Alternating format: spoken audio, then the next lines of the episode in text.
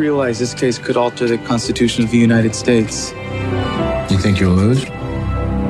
We may lose the small battles, but win the big war. Is there anything you'd like me to say to the Supreme Court Justices of the United States? Yeah. Tell the judge I love my wife.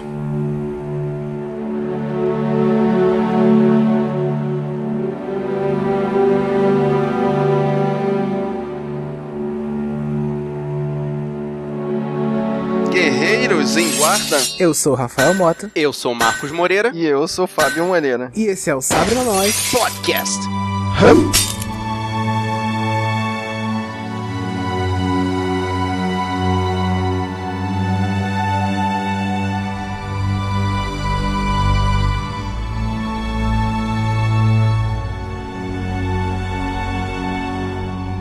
E hoje a gente veio aqui pra lutar pelo direito de amar, Num relacionamento que quebrou barreiras. que mudou a Constituição dos Estados Unidos. A gente vem falar de Loving 2016. Mas antes de começar, a gente vai lá afiar os sabres com o ferreiro e já volta.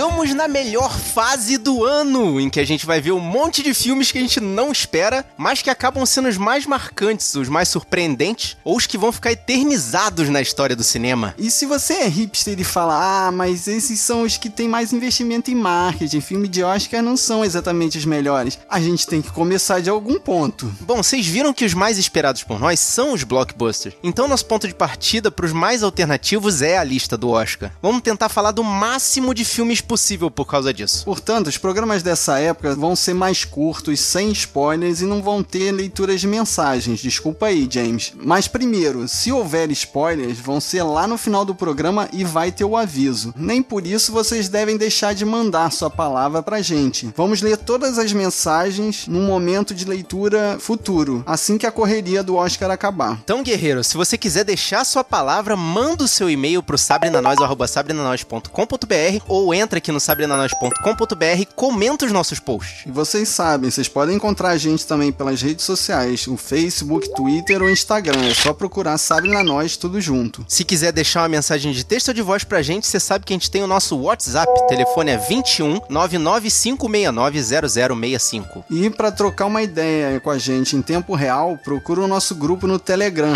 Sabe na Nós. É o modo mais rápido e mais fácil de falar com a gente. E se você tá escutando esse podcast pelo seu navegador, você sabe que você pode baixar essa ou outras missões no seu celular, no seu iPod, qualquer dispositivo que toque MP3. É só assinar o feed que a gente deixa no post ou procurar pelo Sabrina Nós no seu agregador favorito, seja ele Android ou iOS. Então é isso, vamos lá para falar desse indicado ao Oscar 2017. Você está ouvindo Sabre na Nós.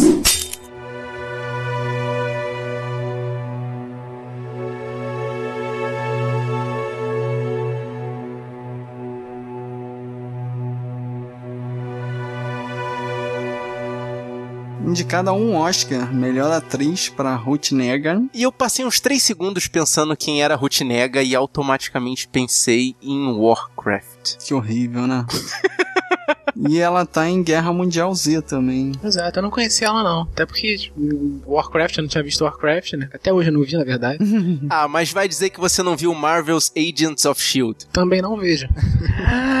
Seu herege! Que isso, E- cara? e com certeza ela fez algum papel que, tipo, eu não lembro dela em Guerra Mundial Z. Eu vi Guerra Mundial Z. Deve ter sido um papel bem secundário. É, filme escrito e dirigido por Jeff Nichols. Eu lembro dele em O Abrigo, mas é um daqueles filmes bem esquecíveis. Fazendo o par da Ruth Negga tem o Joel Edgerton, faz o Richard Loving. E o filme que eu lembro dele, cara, é um bom filme de luta pra quem gosta, um filme de MMA. Faz faz o irmão do Tom Hardy no filme Warrior, o Guerreiro. Ou é Guerreiros, agora eu não sei. Acho que é Guerreiro. E ele tá no Rei Arthur também, deve ser um Sim. dos cavaleiros genéricos. E ele fez o tio do Luke Skywalker na trilogia que ninguém gosta. Ah, não lembro. Sério? vale dizer que tem a participação especial do Michael Shannon. Sim, ele foi indicado ao Oscar por Animais Noturnos, né? E aqui ele faz uma pequena participação de um fotógrafo. Uma curiosidade é que ele, o Michael Shannon vem em quase todo o filme desse diretor. Ah, é? Da panelinha? É, um, é um dos, dos atores de panelinha, assim, do diretor. Muito bom. Mas esse filme, ele conta a história do Richard e da Mildred Loving, que é um casal interracial que foi preso porque eles, apesar de morarem no estado da Virgínia, foram se casar em Washington DC. Só pelo fato deles terem casado, eles foram presos, depois passaram a participar numa luta judicial que chegou até a Suprema Corte Americana para permitir o casamento deles. Eles tiveram que aceitar um acordo, né? De assumir que são culpados, né? Porque tinha uma lei que não permitia, né? Na, na época, de um casal interracial se casar, né? Muito menos ter um filho, né? Aí eles, o que que aconteceu? Eles foram, eles tiveram que assumir é, a culpa, né? Eles, eles assumiram a culpa de terem se casado. Olha Exato, que absurdo, cara. Pra poder saírem dali do estado e irem morar em Washington. Ainda receberam como pena ser expulsos do estado. Olha que absurdo, Então, cara. é porque lá nos Estados Unidos existem muitas leis que são só estaduais, não, não são leis federais. Então, em alguns estados já podia ter o casamento interracial, mas o estado onde eles moravam não podia. Exatamente. E é, é uma, uma coisa de louco você vê a- a- o histórico, né, desse caso, que eu tive a curiosidade, como estudante do direito, obviamente, eu fui procurar esse caso, e, tipo, tá lá escrito no papel a decisão do juiz, dizendo, literalmente, que as etnias foram criadas de formas diferentes e colocadas em continentes diferentes para que não se misturassem. Pois é, e fica mais assustador ainda quando a gente pensa que isso aí não foi em 1800 e alguma coisa. Não, isso foi há 50 anos atrás, entendeu? Sim, é muito, muito recente, cara. E como é que um, um operador do direito, um juiz, escreve qualquer coisa assim, né? E tem uma citação no filme que ele cita Deus, separou as raças. Cara, como é que vai mi- misturar religião com direito? É porque naquela época, aliás, a lei americana ainda tem muito dessa coisa da falta da laicidade, né? A falta do Estado laico, a separação entre o Estado e a Igreja. Tem muita lei que ainda é feita nos Estados Unidos na base da religião. Que loucura, né? Pensar isso. Mas é é interessante puxar esse caso que, tá bom, aconteceu há 50 anos atrás, nem foi tão longe assim. Mas situar ele na nossa situação atual aqui, porque em 2015 a Suprema Corte decidiu mudar a Constituição dizendo que era inconstitucional também leis que impedissem o casamento entre pessoas do mesmo gênero. E a base para essa mudança da Constituição tão atual, agora de 2015, foi exatamente o caso dos Loving. Pra você ver que às vezes uma coisa que é tão longínqua na questão do tempo, de repente se torna tão atual, que é fazer o, o povo, né, a população, abrir a cabeça. Sim, faz eles perceber o quão atrasado a gente tá, ainda tá, né? Mas é uma coisa que é, é, o, o- como é que como é que num estado, assim, pelo menos na- pelo ambiente que foi passado no filme, o estado da Virgínia não parecia ser tão grande assim. Como é que alguém sabia que isso estava acontecendo e de repente a polícia aparecia na sua casa? Pois é, cara, mas isso era no meio da, ali da, dos movimentos de- dos direitos civis, né? Aconteceu isso tudo, né? Era ali no início da década de 60, Uhum. né? E por isso que ainda, ainda tinham bastantes grupos, né, que estavam ainda passando, né, para outros estados, né, como tem no filme, né, que tem grupos de faculdades, né, do, do norte dos Estados Unidos, né, de lugares, né, que estavam lutando, né, pelos direitos dos negros, que estavam ainda, que estavam intervindo nos locais onde os negros não tinham direito nenhum ainda nos Estados Unidos, né. É interessante a gente ver que existem pessoas que querem ajudar eles a poder garantir o direito deles a se manterem casados, mas a gente meio que fica na dúvida se eles estão ajudando de bom grado mesmo ou se eles estão fazendo pelo interesse, sabe? Pela, pela, pela imprensa, pra chamar atenção, pra se destacar. É, eu acho que fica bem claro em alguns diálogos ali que os advogados queriam usar o caso deles de chamariz, né? Eles queriam aparecer na Suprema Corte para se tornarem famosos, porque eles nem eram advogados já experientes. Na verdade, eles eram quase iniciantes. Eles estavam ali normalmente, é, assim, o pessoal que trabalha com direito normalmente fala que esse pessoal que trabalha com ONG é advogado iniciante.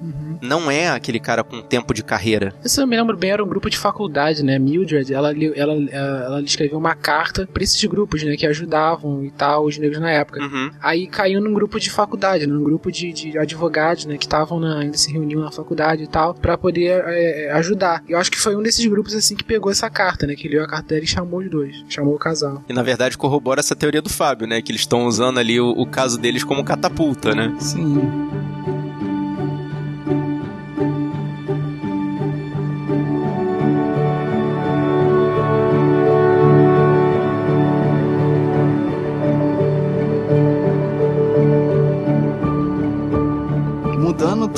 De assunto, o que, que vocês acharam da atuação do casal principal ali? Porque eu achei, assim, bem contido os dois, né? Não tem muito diálogo, as discussões, assim, são curtas. O filme podia descambar por um dramalhão, mas eles estão o tempo todo ali falando o mínimo possível, né? É, são dois personagens bem contidos, assim, você vê que eles são bem é, tímidos, né? Eles não são diferentes de, de, de todos os, os ícones da época e tal, né? Eles são muito importantes, mas você vê que eles são, que eles têm, eles têm a luta deles, né? Mas eles estão bem calados. Você São pessoas mais, simples, né? É, pessoas bem simples, né? Você vê bem na Mildred, né?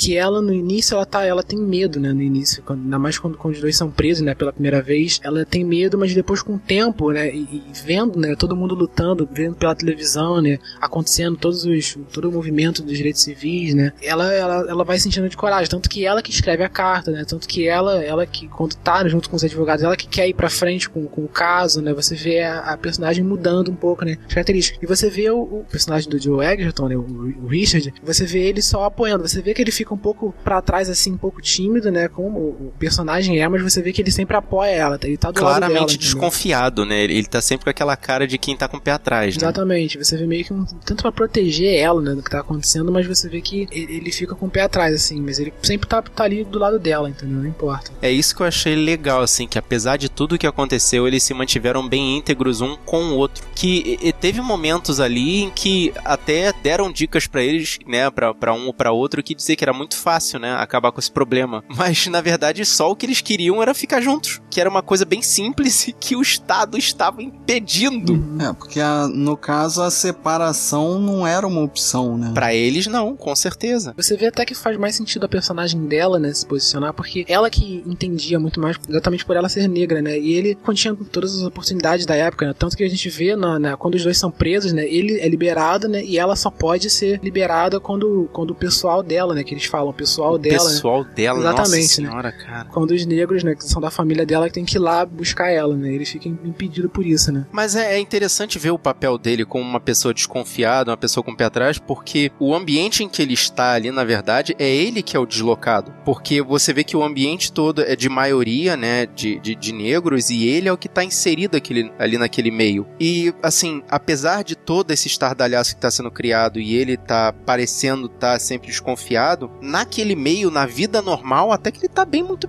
muito bem resolvido, né? Muito bem estabelecido, né? Confortável com aquela É, situação. mais ou menos, porque ele sofre um pouco de bullying da comunidade branca também, né? Que fica o tempo todo falando pra ele, querendo saber por que que ele se envolveu com uma pessoa de cor. Isso também é, é retratado, né? Caraca, pessoa de cor, cara, essa expressão é terrível. Como se a gente não tivesse uma coloração na nossa pele e, e- e as pessoas negras tivessem. Na verdade, isso é um floreio pra não, não falar preto, aí fala de cor, né? Na realidade é porque são outras cores também, porque não é só o preto, né? O amarelo, É, eles falam o, o marrom, o amarelo, o vermelho e o branco, né? E eles falam assim, bem taxativamente pra aquilo ali soar desagradável, né? No filme, em nenhum momento em que isso é falado, é falado de uma forma natural. Pelo menos eu tive a sensação de que toda hora era pra soar pejorativo, Não, sim, desagradável. sim, ainda mais naquela época. e diferencia muito do, do outro filme que aborda esse tema, que é o Estrelas Além do Tempo. Parece que já tá acontecendo a mudança, né? Parece E que... assim, não, ele se passa na mesma época. Mas como envolve um, um pessoal um pouco mais instruído, parece que é, é menos agressivo, né? Caraca, cara, vocês realmente me fizeram reparar isso. Estrelas Além do Tempo e Loving passam na mesma Na época. mesma época. Como você vê, você vê essa diferença do sul dos Estados Unidos pro norte dos Estados Unidos, né? Por outras áreas. Pra você ver o absurdo, né? Enquanto o pessoal lá no, na Flórida tá mandando um homem à lua, lá no norte estão brigando pra uma pessoa não poder casar com a outra. É, é- é bem absurdo, cara. É assustador isso, cara. Mesmo assim, no norte era tudo segregado, né? Também. Também.